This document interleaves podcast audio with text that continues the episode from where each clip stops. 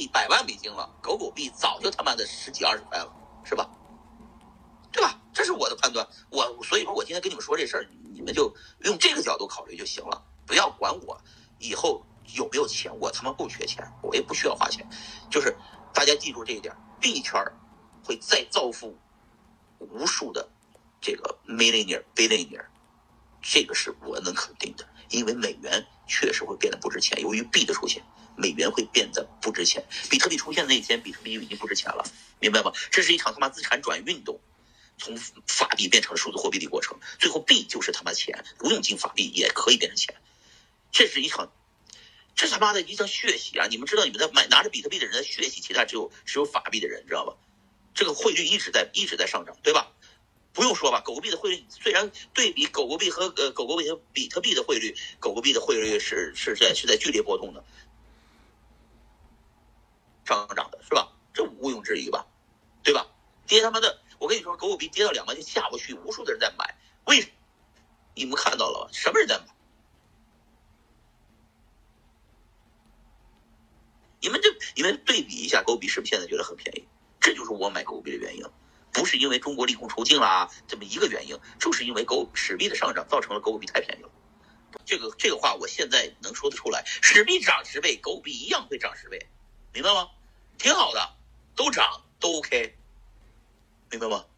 但是史币有一个最大问题是获利盘太大，上面获利的太大，就是说你再往上面走，就抛盘也挺挺大的，知道吧？狗狗币都是套牢盘，上去以后只够本钱，还没有解套，明白吗？不是抛的，上去以后才才才妈的回本，你懂吗？懂这个意思了吧？你你站在这个角度，你要看狗币就便宜了，史币。还能涨，狗币也能涨，这是我的逻辑。但只要这个焦点都在狗币和史币上就行了。原来以太坊的人、比特币的人是不关注我说的这个狗币什么史币的，现在我就让他们接着关注。对的，你知道吧？就是我说的只是我的主观意识。币圈有个最牛逼的特点，就是所有人说的你都不要当成回事儿。我一直强调这点，就是赵长鹏说的你也别当成事儿，孙宇晨说的你也都当是胡话，不是说他说什么就是什么。有些时候。所有的事情发展都是朝相反的方向发展，明白吗？所以我就是我起码知道这个道理，所以我才自我批判了好多次。所以你们不要觉得我人格分裂，我在一直批判自己，知道吧？我自己说的东西，我过两天我就批判了，但是我一定会跟上形势走，因为我只是记住一点，就顺势而为就完了。雷军到四十岁才明白明白这个道理。我因为我有一个特别好的朋友，跟雷军非常好，他跟我讲，雷军就是认知到这一点，顺势而为，他才有后面的这个。整个小米的逻辑怎么这这整整个生态就是顺着大趋势走就行了。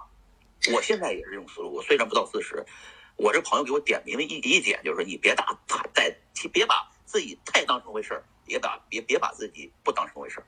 我之前就是太把自己当成回事儿了，现在是太不把自己当成回事儿了。所以呢，就我就一直在在这里面找我自己的 balance，是吧？这找我自己的平衡。我的平衡也不一定适合你，知道吧？